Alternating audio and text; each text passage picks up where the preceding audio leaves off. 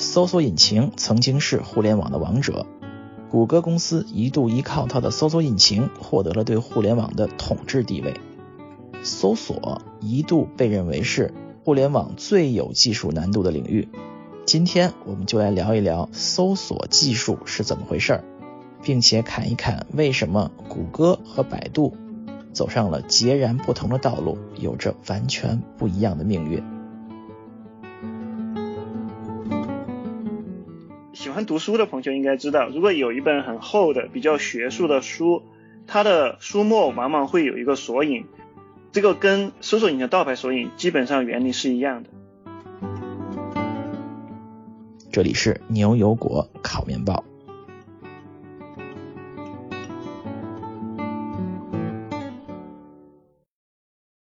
大家好，我是斯图亚特，我是 Sean。今天我们请到了从事过多年搜索工作的软件工程师洪成来跟我们聊一聊搜索技术。大家好，很高兴来跟大家聊一聊。洪成现在在业余时间做了一个网站，是吧？是的。这个网站是干什么的？这个网站是给做股票投资的朋友用的。如果你做股票投资的话，你会关注你的持有股票的公司的信息。多半时候呢，你会去谷歌搜索这家公司的信息，你需要反复输入一些查询词来找到你关注的公司的新闻。关注的公司可能有很多，这个网站就帮你省去了这个不停的输入查询词的工作。你可以在这个网站上记录你关注的公司，然后它会给你提供一个新闻信息流，包含所有最新的你关注的公司的新闻。比如说，我想关注这个百度、阿里和腾讯三个公司，我就在我这个网站上记住这三个地方啊，然后我每天就像刷我的微博一样，每天就看到它的新的新闻，是吧？对，这个概念叫信息流。做这个网站和做搜索有什么类似之处吗？嗯，这个问题很好。它的底层技术完全是搜索实现的。当你输入你要关注的百度、阿里、腾讯这样的公司的时候，这个底层的会把这些符号转变成一个搜索引擎的查询，然后去这个索引里面把这些最新的消息查询出来，再显示到你的屏幕上。它的技术完全是搜索实现的。每次我上来刷一下，就帮我搜索我所有的这些查询词，就所有关注这些公司，对吧？是的。哎，这个还挺有意思的啊！有一个朋友们可以试一试。这次要聊搜索呀，聊到搜索，大家肯定是第一想到的就是这个百度啊，或者是谷歌呀这些网页搜索。但是其实我们生活中啊，如果我们仔细想一想啊，我们这个还有一些其他的搜索也在我们身边，也很重要。要不然我们每个人说一说，在我们生活中对你们很重要的，嗯，要不然上来先说一下。我可以分享一个奇技淫巧吧，就我不知道各位朋友平时比如说在刷 Facebook、在刷 Instagram 的时候，是不是看到很多广告，比如说卖你一些手工艺品啊，卖你一些什么衣服啊，然后你点进去之后看这东西还不错。其实后来很多时候我发觉这些商品都是义乌批发过来的，只是都是通过阿里巴巴卖过来的。然后但是他自己搞个网站、搞个包装、搞个那个漂漂亮亮的网站设计之后，就可以卖你卖的很贵。然后我就做一个什么 hack 呢？就我一般都会用截屏软件把它那个商品的照片截图截下来，然后再跑到 Google 搜索里面，它有一个图片搜索嘛，你就可以放进去一张图片。然后它会根据这张图片搜索到相关的一些网页，然后我就把这个商品的图片放进去，它就会帮你搜出来啊，这个东西其实是在比如阿里 Express 上面，阿里 Express 就是阿里巴巴的，这是淘宝的一个海外版嘛。然后本来你看到那个网站上面卖个四十块钱的一件衣服，可能那边他跟你说十六块六毛七一件，就可以帮你省很多钱。我也特别喜欢图片搜索，我经常用图片搜索干的一件什么事儿呢？就是比如说，经常在微信上啊，有人转发一些这个一些文章啊，非常的可疑，看着不像真的，我就去搜一下里面的照片，看看里面照片是从哪儿来的啊。那里面照片很多都是就根本不靠谱，都是什么十多年前完完全全不一样的一张新闻照片放上去，我就可以实锤知道啊，这个文章确实是瞎编的。最近这段时间因为新冠疫情的原因，这个假消息满天飞，我觉得这个技能还挺实用的。嗯，这是一个非常好的技巧，大家可以看一看。任何一张照片，如果是是瞎来的，那这篇文章肯定是瞎编的。这个红城有没有什么这个生活中的搜索，觉得对你很重要的？当然了，谷歌是最重要的，因为你听到一个新的概念以后，一个新的知识，往往我需要去查询一些更多的相关的信息，谷歌简直是不可替代的。然后其他的搜索的话，我觉得商品，呢？百度的话，我有时候会用中文搜索。但是用的不如谷歌多，谷歌也会覆盖一些中文搜索。我们继续了啊。其他的话，商品搜索很重要，在亚马逊上或者在京东、阿里上，你要搜索，经常会呃搜索一些商品啊。如果一些嗯你要求比较特殊的，或者说不是那么容易找的商品，我觉得这个对我很重要。然后邮件搜索也对我很重要。我的 Gmail 呃邮件实在太多了，我会把不同邮箱的呃邮件转发到我的主账户上面。所以说我会经常用一些 Gmail 提供的这个搜索的所谓的操作子。你可以说我找这些到这个邮箱的邮件，而且是三天之内的，经常写这样的查询，然后把它记下来，我就能 迅速的找到重要的邮件。基本上你就在邮箱系统里面在写 SQL query 了。对，这个很像。重要。对，我很同意这个观点，就是说，其实对我的过去的邮件搜索。呃，消息搜索是非常重要的一件事，不管是工作邮件还是个人邮件，因为我觉得那些记录了我所有的过去，我大脑中记不了东西全在里面。怎么找到那些过去的消息啊？我就是靠搜索。如果没有搜索，我觉得我这个大脑的这个机器部分就没有了。还有包括我经常搜我自己的微博，多数情况下是有些信息，我记得我还记得记不清了，我自己去搜一下，看看我当时贴了什么链接，说了什么话，我觉得哦，大概是那个日子我。看到了这么一个东西，很多时候我我是靠搜索自己的微博来回忆 一些过去的。我可以分享一下我的一个经验，对知识碎片的一个保存，然后包括自己的想法，不管自己的还是别人的，我我现在用的比较多的是一个叫 Google Keep 的，你可以保存网上图片，保存文字，然后它立马就变成可搜索了，它还可以对图片做 OCR，所以你可以搜图片上的字。非常的方便哦，这个不错啊，让搜索变得更容易啊！你把这所有的网页摁个键就存起来啊！哎，这让我想到，我现在用 Google Photos，它这个还挺好的。Google Photos 搜索也是非常令人震惊，就它一方面有几个维度嘛，它会帮你不同人的脸给聚合起来。这样的话，如果哎我要找到，比如说呃三年前我跟谁谁一起出去玩的照片，它就可以非常方便能够找到。它另外的话，它可以做一些。图片的 contact 就是它会做一些物品识别，比如说我搜索风衣，它就会搜出来我拍的所有照片里面穿风衣的那些照片，就还蛮厉害。嗯，对，我觉得这个现在图片搜索确实是到了一个比较比较不错的程度啊啊，你可以搜去过哪儿，我就好像去过哪儿，我就可以搜那个地方，就可以出来一些地方啊，什么东西都可以。但是有的时候我还觉得他还不够聪明，比如说我经常是，哎呀，我好像拍过一张 Target 的收据。我想搜一下 Target 的收据，搜不出来，所以他还不够聪明。这 Google Photos，Google Photos 告诉我哪张照片我最帅是吧？呃，还有一个对我生活中比较重要的搜索，去微博和这个 Twitter 上搜索，就所有最新的消息啊，比如说出现一件突发事件，或者说没有那么突发，但是我关注的事件，我不会去谷歌或者百度上搜索，因为搜的太慢了。你要写成文章啊什么才出来，就太慢了。在微博、Twitter 上就立刻看到有大家人在发表感想，我觉得在发表消息。在加州最明显的是地震了，赶紧上推特搜地震。哎，我还真的搜了推特上地震，都在说大家都在分享他们的震感是什么样子的。所以说这个微博和推特的搜索也是非常非常重要的一部分。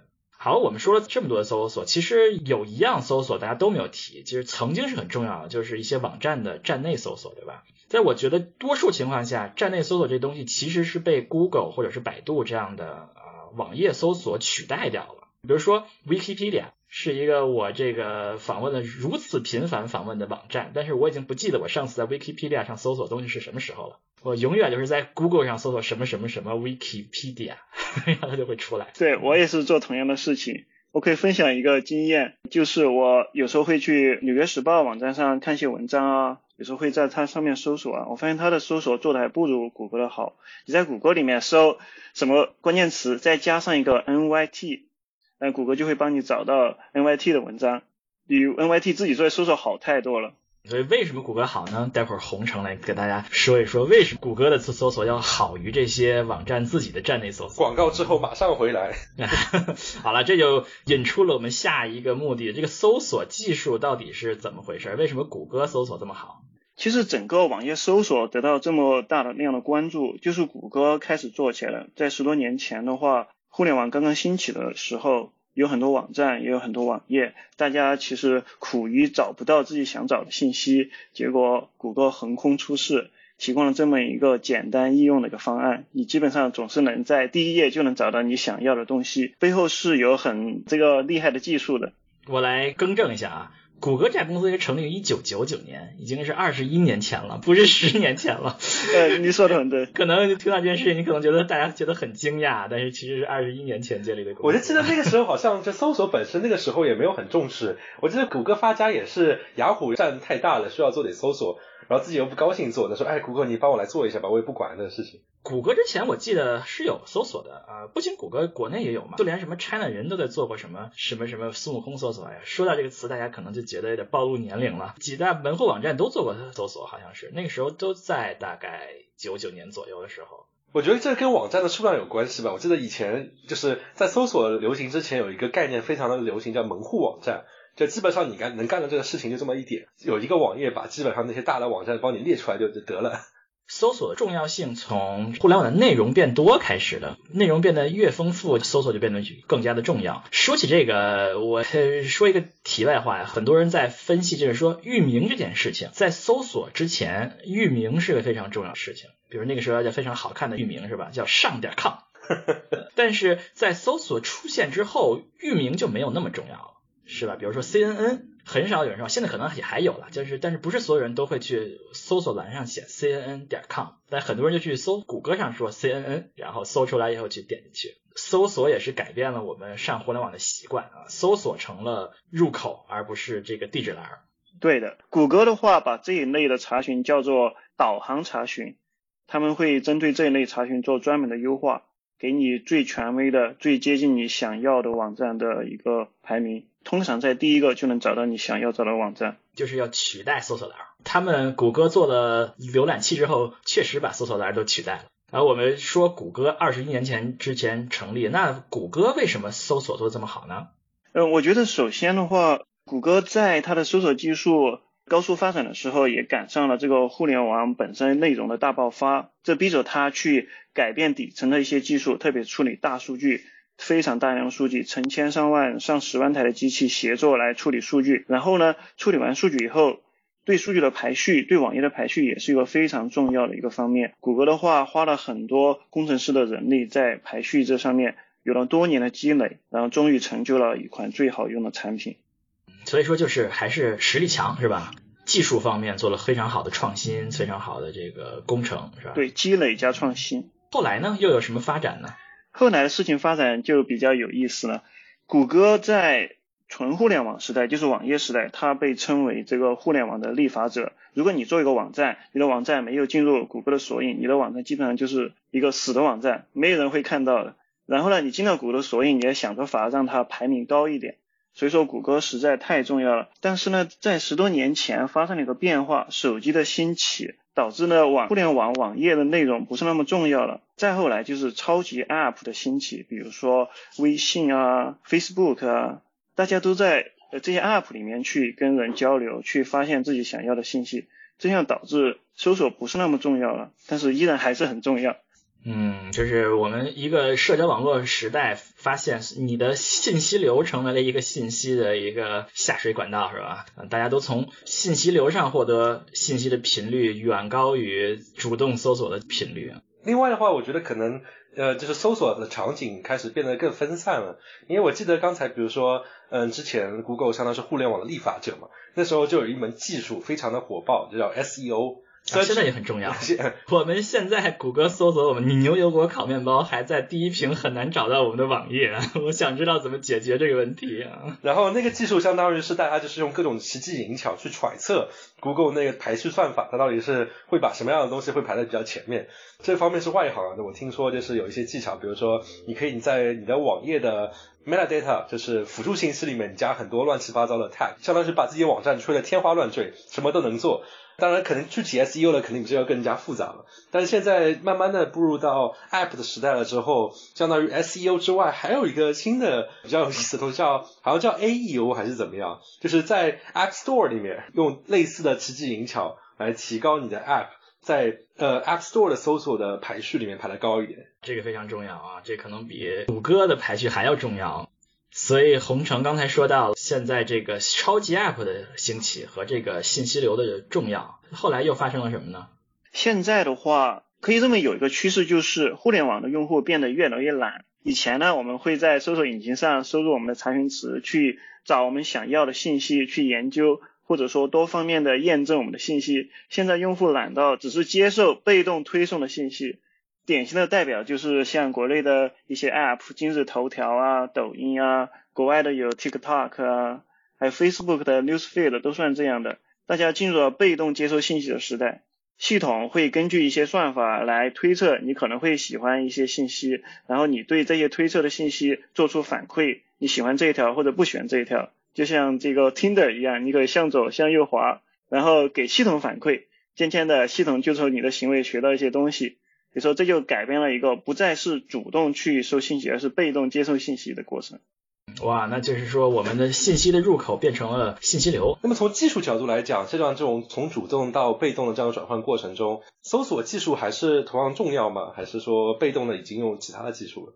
据我了解的话，其实这些推荐引擎，他们的背后还是搜索的一些技术基础，因为他们也会在底层建一些索引，然后呢，根据用户的场景来去把这些可能的可以作为推荐的这些候选的信息，把它。抓取出来，这个抓取也是一个查询的过程。抓取了以后，再根据其他信息来排序，这些排序也可以借鉴搜索的很多思想。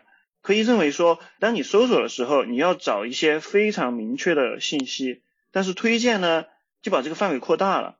他觉得你在这个时刻点，在这个时候，你在上网，你在用这个 app 或者在用这个网站。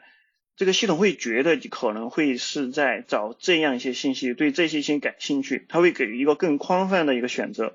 我们做过一期人工智能和互联网推荐这么一期啊，如果有兴趣的朋友们可以找来听一听，看看这推荐是怎么回事啊。那今天和洪城讲的搜索比一比，看看是不是很像啊？现在这个搜索技术是什么一个现状呢？搜索呢，现在我觉得它已经变成了一项这个互联网一个基础的服务了。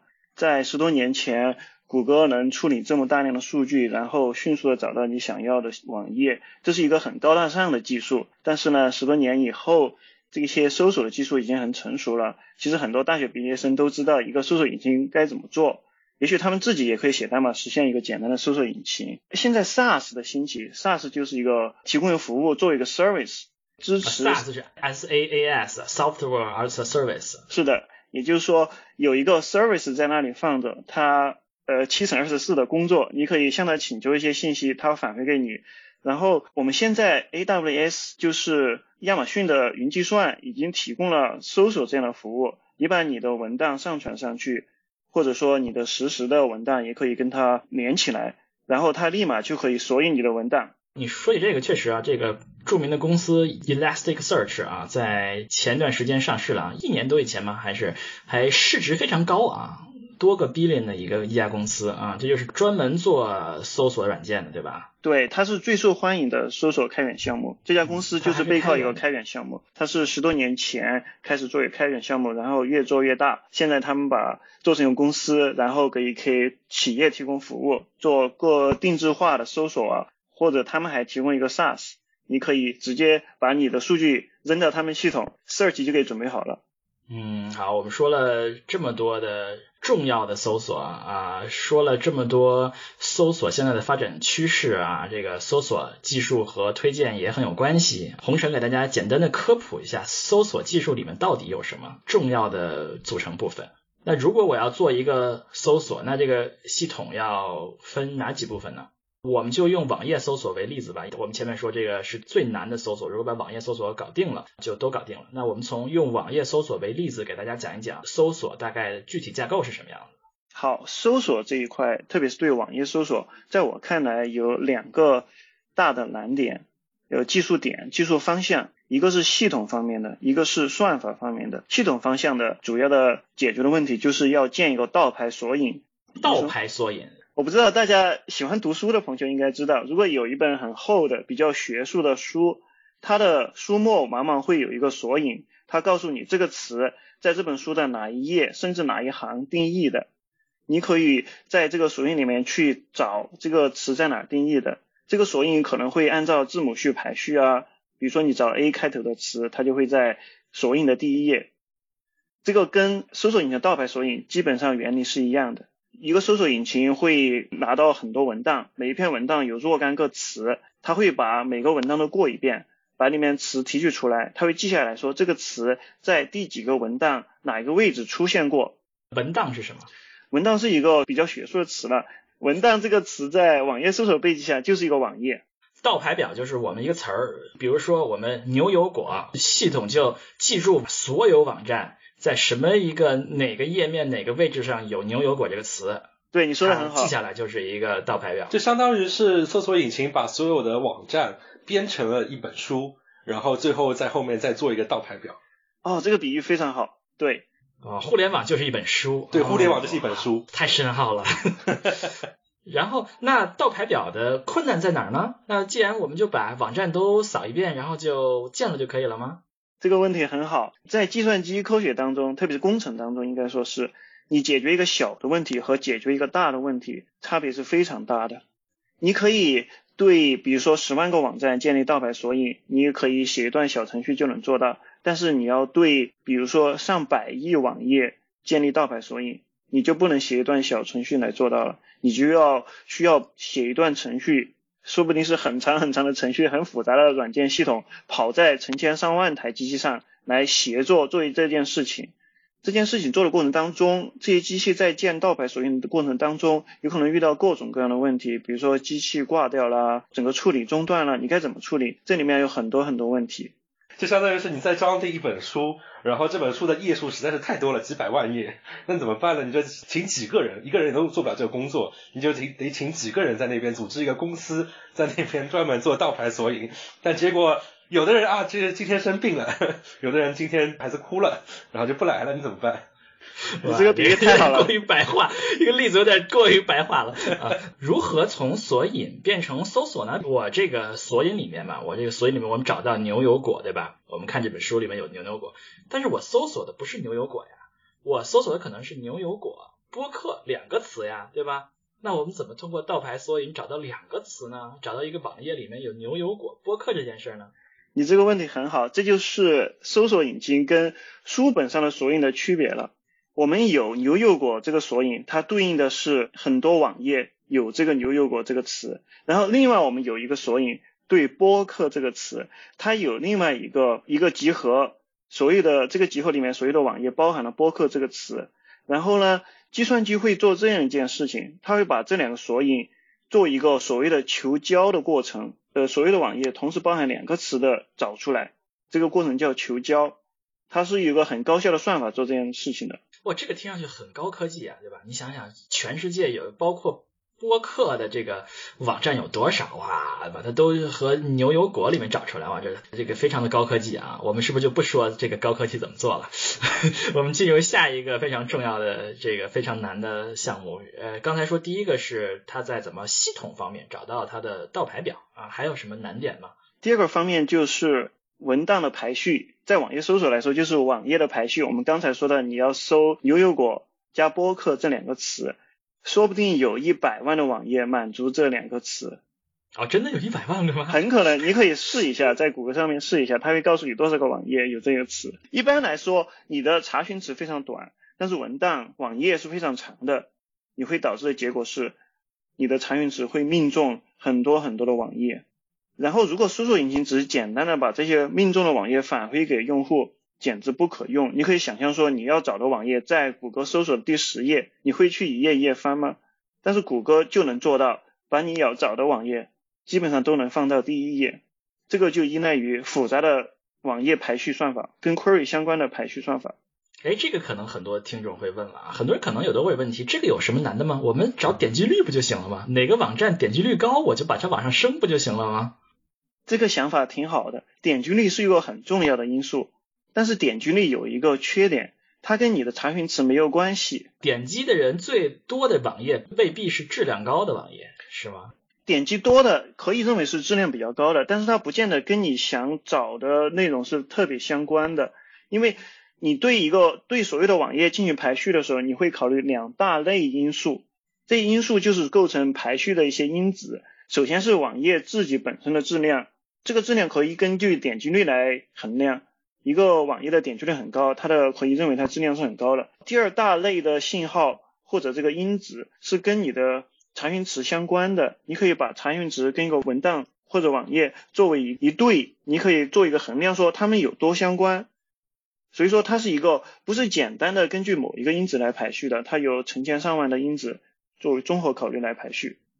啊，所以光看点击率还是不够的啊，是的，还要看多个，我还要看是不是符合用户他们的本意是吧？搜索的本意啊，还要看其他方面。如果一个网站的排序光看点击率的话，那这个所有搜索引擎排到前面全部都会是淫秽网站啊。有可能，呃，所以他们都会用各种各样的方法，能够要把那些淫秽网站压下去，要不然他们全在上面。文档排序有什么高科技在里面吗？这里面有很多高科技了。首先，因为它的规模够大，然后呢，谷歌做了很多年，它人工写了很多用代码的形式写了很多规则，比如说，它会写说 if 这个点击率高于这个数字，就把它往上排一点；if 这个网页匹配了所有的关键词，就把它再提高一点；一个网页只匹配了三个关键词中的两个，是不是可以把它排序低一点？他们最早是用很多很多这样的代码来实现这样的规则，来不停的调，达到一个比较理想的状态。后来呢，随着机器学习技术的应用普及，当然谷歌也是一个机器学习领域的先行者，他们开始考虑用机器学习来自动的做这样的排序。然后机器学习是现在最热门的科学，然后排序又是个很难的问题，在这个背景下，所以说网页排序就是个很热门的一个研究领域。所以就是用 AI 做的，这这个事儿就不用说了，因为大家都不懂了。如果大家不懂 AI 的话，可以看我们之前的 AI 三部曲，就在之前刚刚发布。前面有我们刚刚发布连续三部和 AI 有关的啊，大家可以听听 AI 是什么。AI 不光用在排序上面，AI 还用在理解网页上面。一个很简单的例子就是，当你搜苹果这个词的时候，你到底是在搜苹果这个水果呢，还是苹果公司或者苹果的产品？然后在网页那一方面。谷歌也会去理解网页出现的词，它到底是说的是苹果这个水果，还是说的苹果这个公司？它会去理解这个词，这个叫自然语言理解。然后它会用不光用字符串简单字符串匹配，它会用理解后的概念来匹配你的这个查询词。就是说，它不仅仅是一一本书有什么词的倒排表，它还会读懂这本书，然后看看你到底说的是什么。这个可以理解为什么谷歌成为现在自然语言处理的一个。呃，领先人物啊，所以大家这个连我这个外行人，我都听到他们前两年的 BERT 是吧？那么成为了自然语言的一个里程碑式的系统。所以说，自然语言对于他们来说是一个根本性的技术。如果在这方面落后，他们的搜索技术可能也就落后了，是吧？排序啊，就是 ranking 对吧？呃，我们说了这么多，也是一个非常高科技的领域，现在越来越 AI 化，对吧？搜索技术还有什么其他的难题呢？其他的难题就落在这两个大的方向上。我觉得目前的一个对网页搜索的一个难题，就是一个信息孤岛的难题。我们拿百度做一个例子，它能看到所有公开的网站，但是它看不到微信公众号上的内容。微信公众号它不会让它爬，然后但是呢，微信公众号是被很多人看到的。所以说现在搜索引擎处于一个稍微比较尴尬的境地，很多内容他们看不到，他们也需要想办法改进这一个呃形式。我想起来说，当年说为什么百度和阿里巴巴是仇敌啊？是因为阿里巴巴先用百度买了很多的流量之后，然后他就不让百度去阿里巴巴站内搜索他们的商品了，哇，这个钱就没有了啊！是的，也是一个战争啊！这个巨头的信息战，越来越多的信息领域的巨头出现，就越使得搜索就越不重要，是吧？是的。我们比较感兴趣爬虫这件事情，就是怎么能够保证，像全世界这么多的网站，并没有一个注册集，是吧？那怎么能够保证一个搜索引擎把所有的网站都爬到呢？我也很想知道，怎么能够保证谷歌爬到我们牛油果烤面包的播客网站呢？这谷歌怎么能保证所有网站都被爬到呢？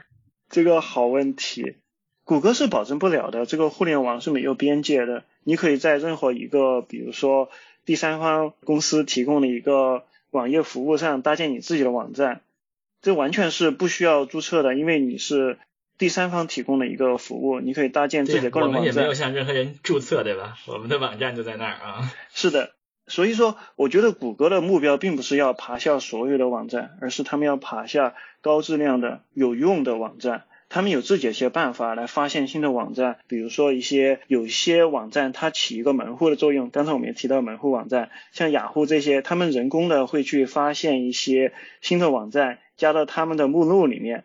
然后这就为谷歌这样的搜索引擎、这样的爬虫提供了方便。他顺便看一下这个目录，把看一下有没有新的网站，大家在提交的或者人工编辑的，这是一个方向。像个种子一样的是吧？人工加一些种子，然后这个种子就可以发现很多。对，第二个来源就是你做一个网站以后，你觉得它是有价值的，你其实往往希望是大家能看到的，搜索引擎能看到你的网页是网站是很重要的。你会这些网站主会主动提交这些网站到 Google 的一些。收集网站的呃工具上，Google 是有这样工具的。我们提交了。嗯，其二就是你们可以网站让别的网站连到你们网站。看着的博客一定要加一下。对。所以要傍大腿很重要，看看谁的网站非常厉害啊，让他们这个排一下我们，加一下我我们的链接，然后这就是爬虫，所以说爬虫也是很有挑战性的。我记得当时我十多年前在在微软的时候，那个时候并还是属于追赶者的地位嘛，现在也还是追赶者地位。那时候经经经常有比较嘛，说看看网站同样一搜索词，Google 和 Bing 那个时候还叫 Live Search 啊，谁的结果比较好？总结一下 Bing 结果，那时候叫 Live Search 啊，结果比较差的类别啊。最高的类别就是大多数的类别都是没有爬到，没有 index。我觉得这件事情的话，对于后来者来说也是有一定的挑战。像刚才提到，就是网站会主动的说，哎，我们牛油果烤面包上线了，赶紧告诉 Google 我们在这里，嗨。但是 Bing 的话可能觉得啊，可能没有什么用吧，我们不去做这件事情，然后使得 Bing 的目录反而就更加的少。这可能是个非常难的问题啊。另外，这个可能。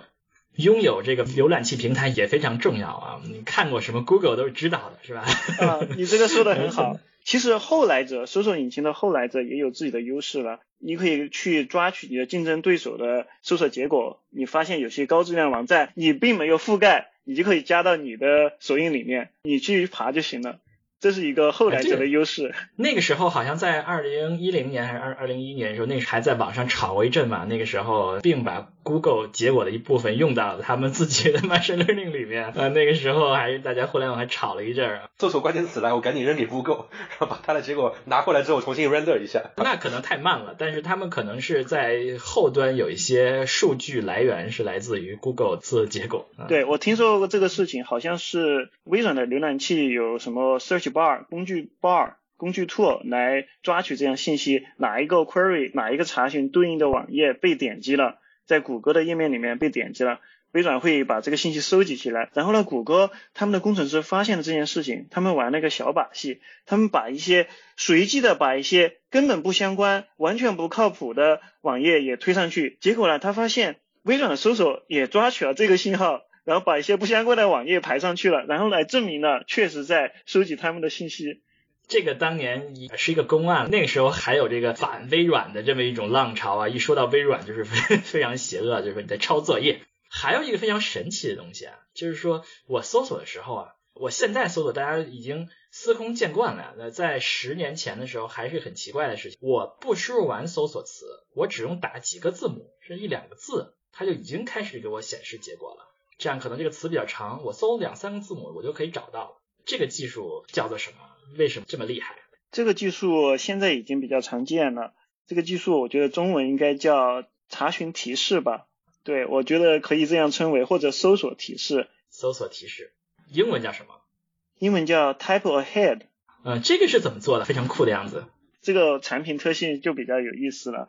其实它做的也挺简单的做法。因为有很多的用户在不停的搜一些东西，发出查询词，然后呢，后端就会看到说，哎，有些词经常被搜，这几天老是被搜很多很多次。如果用户已经输入了一部分这个词的一部分，基本上我们可以判断说，他大概就是要搜这个东西了，因为目前这个查询词非常的流行，是吧？然后干脆我们就提前给你准备好，你只需要点一下就行了。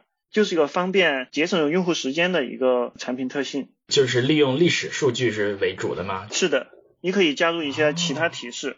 哦，那这个用普通的倒排也能找到吗？你可以用倒排，倒排是一个比较成熟的技术，比较简单。你可以用其他一些数据结构，但是这也相当于讲的比较深入了。我想提一个点比较有意思的地方，这是一个很经典的面试题。我经常都会用这个题目来面试这个 软件工程师。什么题目？这个题目就叫 Type Ahead Suggestion，就是你如果来我们公司面试，然后你是一个很资深的工程师，你应该能够设计一样这样的系统来支持这样的一个产品特性。你选的面试题一般比我选的要难很多呀。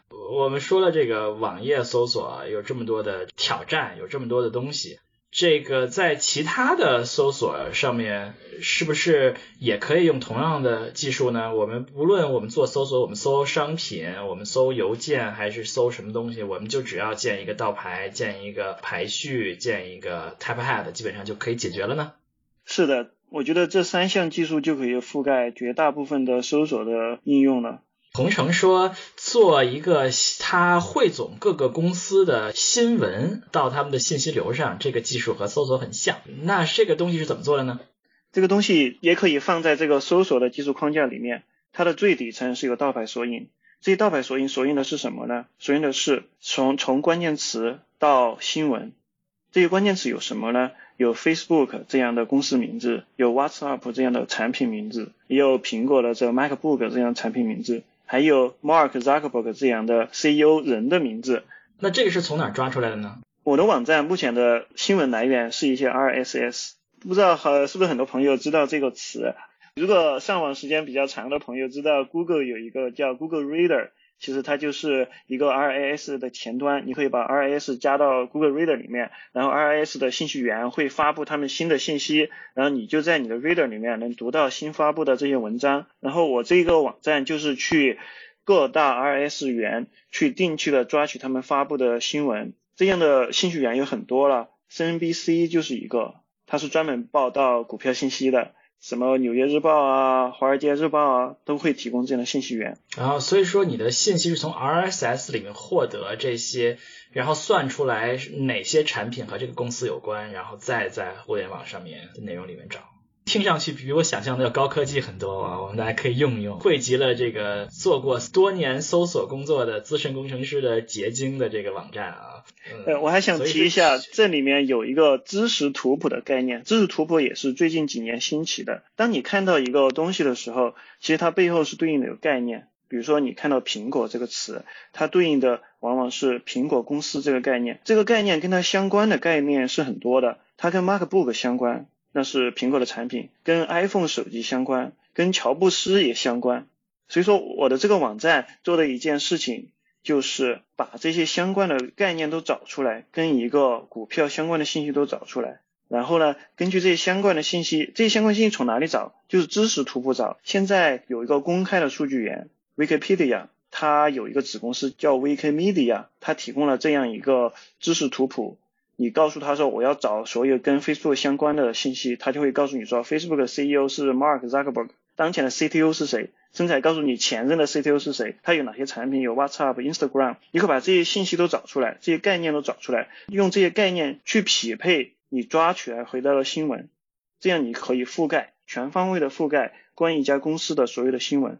哇，这个看上去是造福人类啊！这个 Wikipedia 这个项目造福人类啊！大家都通过这个能够把世界的知识都连接在一起。其实你看 Wikipedia 它那个就是网普通的网页版，你拉到下面去，它也会一般都会有一个有一个区域，就会告诉你相关的一些词条什么之类的。嗯嗯，对，它那些词条是给人看的，它又提供编程用的 API，让你去获得这些相关的概念。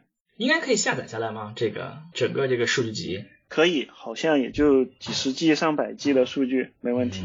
哇，全世界的世界呃知识图谱，也就是几十 G、上百 G 的数数据，还不如我们的这个 DNA sequence 的 这个数据量大。它肯定覆盖不了全世界所有的概念啊，什么地名啊、人名啊，这个很难。我估计谷歌的内部的知识图谱可能比这个更大。好，我们说到了谷歌，我们就来说说谷歌吧。谷歌有没有什么八卦能给大家讲一讲吗？谷歌的话，其实我我挺喜欢对比一下谷歌跟百度的。你可以看这两家公司的 这两家公司的表现，就他们的发展。这个移动互联网兴起以后，百度渐渐的就落伍了。最早以前在十多年前是有一个 BAT 的说法，中国互联网的三巨头，B 就是百度。没有十多年前，也也也就三年前，我觉得。呃，最近几年大家也不怎么说了。最以前是说的非常多的，而且百度是排在前面的，BAT。A 是阿里巴巴，T 是腾讯。现在你如果看他们的股票市值的话，百度连这个腾讯和阿里巴巴的十分之一都不到了。也就是说，已经要是 ByteDance。对，百度在头条厉害啊！百度在移动系互联网时代落伍了，大家都用这些超级 App 去获取信息、跟人交流，百度建的不是那么相关了。但是呢，谷歌还是活得很好啊，谷歌的市值也一直涨，然后呢，广告收入也一直一直涨，用户也很多。这里面你去对比的话，就可发现谷歌做了一些其他的事情，在搜索以外的其他事情来巩固它的江湖地位。最重要的一个，我认为就是安卓手机系统了。国内的用户可能没有体会得到，因为墙的原因，所以谷歌的服务其实国内都是不能访问，包括国内的安卓系统也是大部分都是一个厂商自己去定制的系统。但是像国外的安卓系统，你基本上买一个安卓手机，基本上它都会有一个软件的文件夹，里面就是我 Google 全家桶。是的，所以说谷歌为什么没有走向百度这样的地位，是因为它在周边做了很多的互联网入口的这个平台的统治，是吧？对，从手机的安卓到电脑上的浏览器，是吧？对，所有的这些入口都被它都被它管制住。对，这样的话要收税。对，就能够巩固它的搜索的这一个产品的地位，把所有的流量都导向它的搜索这个产品。然后谷歌在技术上面也一直在创新，这方面我觉得也做得非常好。就像我提到的，像阿里巴巴的商品不让百度抓，微信公众号不让百度抓，处于一个内容被限制的状态，百度。但是谷歌呢就会想其他一些办法。现在的话，网页越来越复杂了，有很多 JavaScript，你需要跑 JavaScript，然后。这个网页会动态的生成一些内容，比如说是文字啊、图片啊。一般的早期的搜索引擎是看不到这些东西的，它只能看到网页的源代码。但是谷歌做了什么事情呢？他们会用机器真正去渲染这些网页，拿到渲染以后的内容，然后再索引这些内容。这是一个很大的算力的一个投入了，需要很多机器来做这件事情。但是呢，他看到了更多的内容。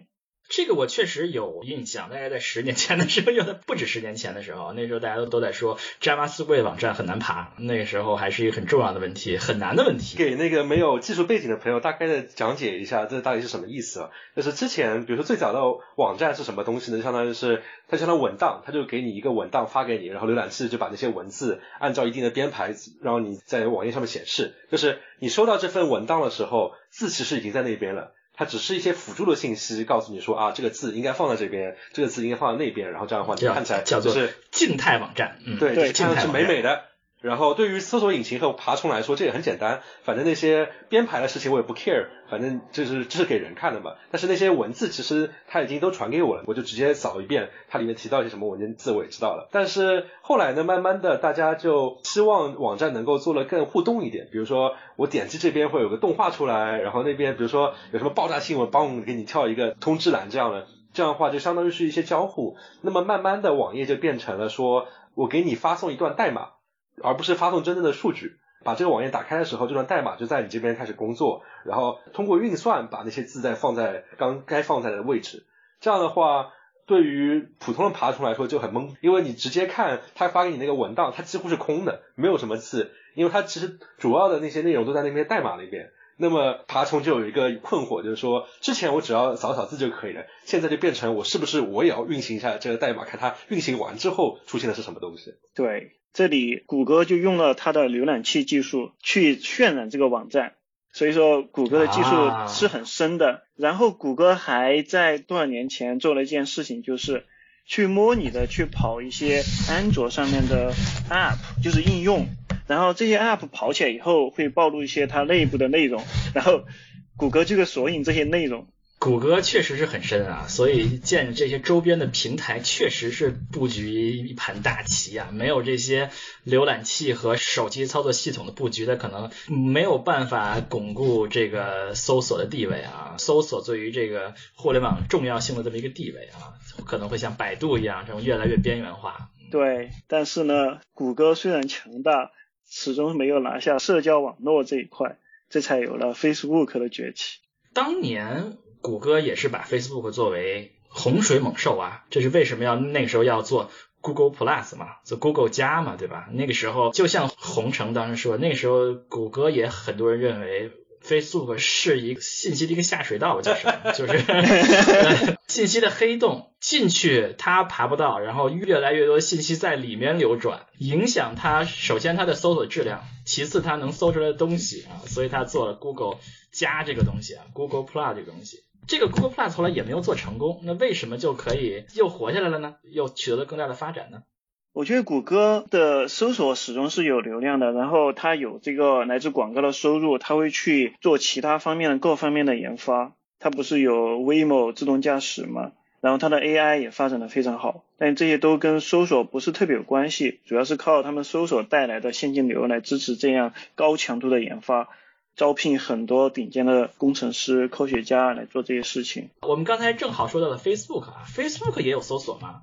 是的，Facebook 有一个搜索引擎，可以认为是站内搜索，但是 Facebook 的搜索是非常特殊的，因为它的站非常大，几乎等一个互联网了，所以说它的数据量是非常大的。你可以在 Facebook 网站上看到一个搜索框，然后在这个 Facebook App 里面也能找到这个搜索框。你可以像用谷歌搜索一样搜索各种东西在 Facebook 里面的内容，一个搜索 Facebook 上的人，Facebook 上面的 page，Facebook 有个 page 的概念，然后搜索一些兴趣组，最重要的是搜索别人发过的帖子或者你发过的帖子。这个我很少用啊，这个技术是怎么回事呢？Facebook 最早是没有搜索的，可以说大家上去就是看一下你的朋友发生了什么新的事情啊，有什么新的新闻啊，是不是又新交了个女朋友啊之类的事情。然后呢，渐渐的大家觉得说有必要做个搜索了。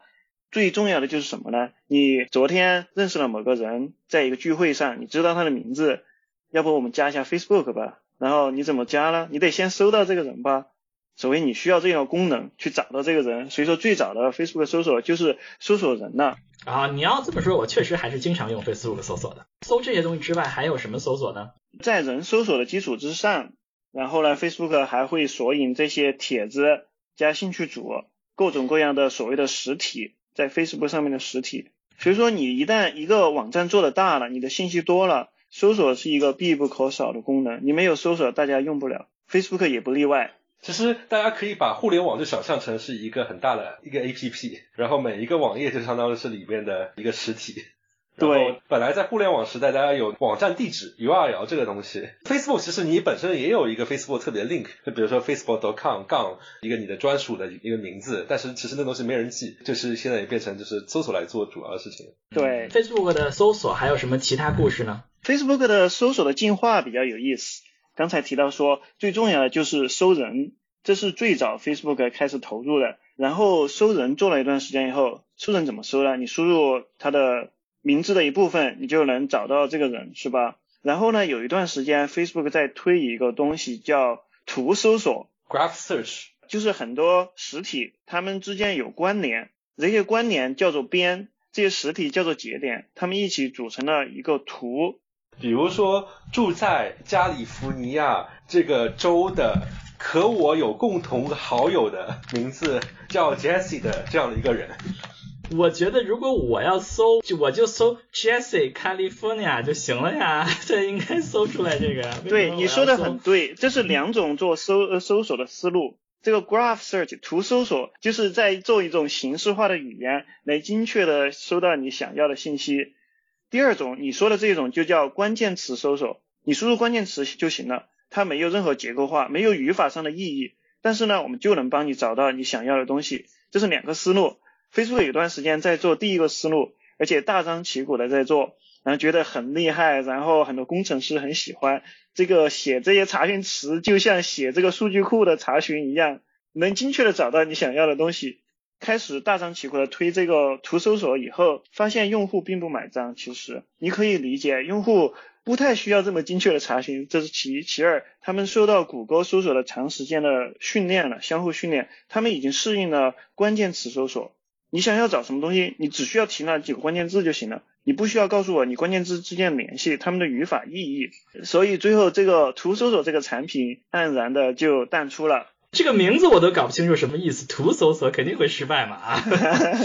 这个还有一个小八卦了，这个当时做图搜索的一个产品部门的老大叫 Lars，他最早是在创业做了一个公司，被谷歌收购了。谷歌把他创业的技术拿来做了 Google Maps，谷歌地图。他也是谷歌地图的早期的创立者之一。然后来了 Facebook 做这件事情，然后可惜没做好。哎，说起这个，他在谷歌做另外一个项目叫 Google Wave 啊，我对这个产品还有印象，我还是一个非常非常奇葩的项目。谷歌推出这个产品的时候，我在还在谷歌工作呢。当时公司鼓励大家用啊，我一开始用以后发觉特别特别复杂。我记得当时谷歌跟 Facebook 打仗的时候，Facebook 的员工做了个网站来嘲笑这个 Google Wave 这个产品，主要嘲笑点就是太复杂了。最后我想这个了解一下我很感兴趣的问题呢，就是搜索这个 Twitter 或者是这个微博呀，这种实时信息搜索呀，这是怎么做的呢？其实它底层的技术是一样的，不过呢，他们更关注的是怎么迅速的拿到最新的信息，这是其一。其二，怎么让这些信息尽快的进入到盗版索引里面，一旦他们进入盗版索引以后，就可以被搜到了。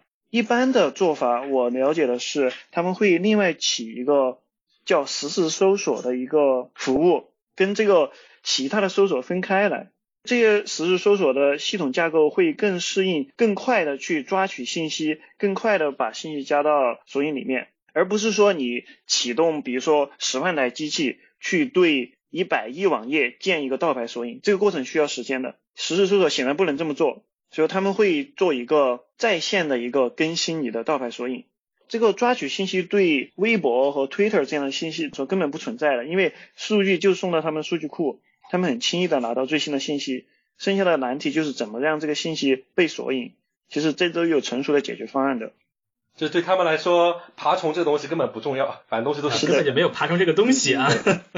Facebook 的帖子搜索有什么故事吗？Facebook 的帖子搜索就是在人搜索的基础上发展起来的，然后呢，找了一些很厉害的人来做这件事情，创立了一个自底而下搭建了一个新的搜索系统。然后这个 Facebook 的这个搜索团队在一三年发了一篇学术文章，这个系统的名字就叫 Unicorn，中文叫独角兽。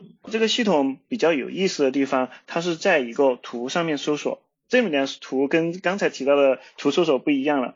这里面的意思是说，它在索引数据的时候，它盗版索引是很有特点的。你在 Facebook 上有各种各样的实体，人是一种实体。这个 page 是一种实体，groups 也是一种实体，帖子也是一种实体，所以说他们会索引一些实体之间的关系，他会索引说，斯图亚特发了这个帖子，斯图亚特点赞了另外一个帖子，如果你索引这些信息的话，你就可以搜索这样一些有趣的查询了，比如说你可以说，我看一下斯图亚特最近几天给哪些文章点赞了，这就能够从盗版索引里面把这些信息查询出来，所以这就是跟谷歌的一个比较大的区别。谷歌的索引的一些数据就是网页，它是个扁平的结构，但是 Facebook 要索引的实体是相互互联的、高度相关的。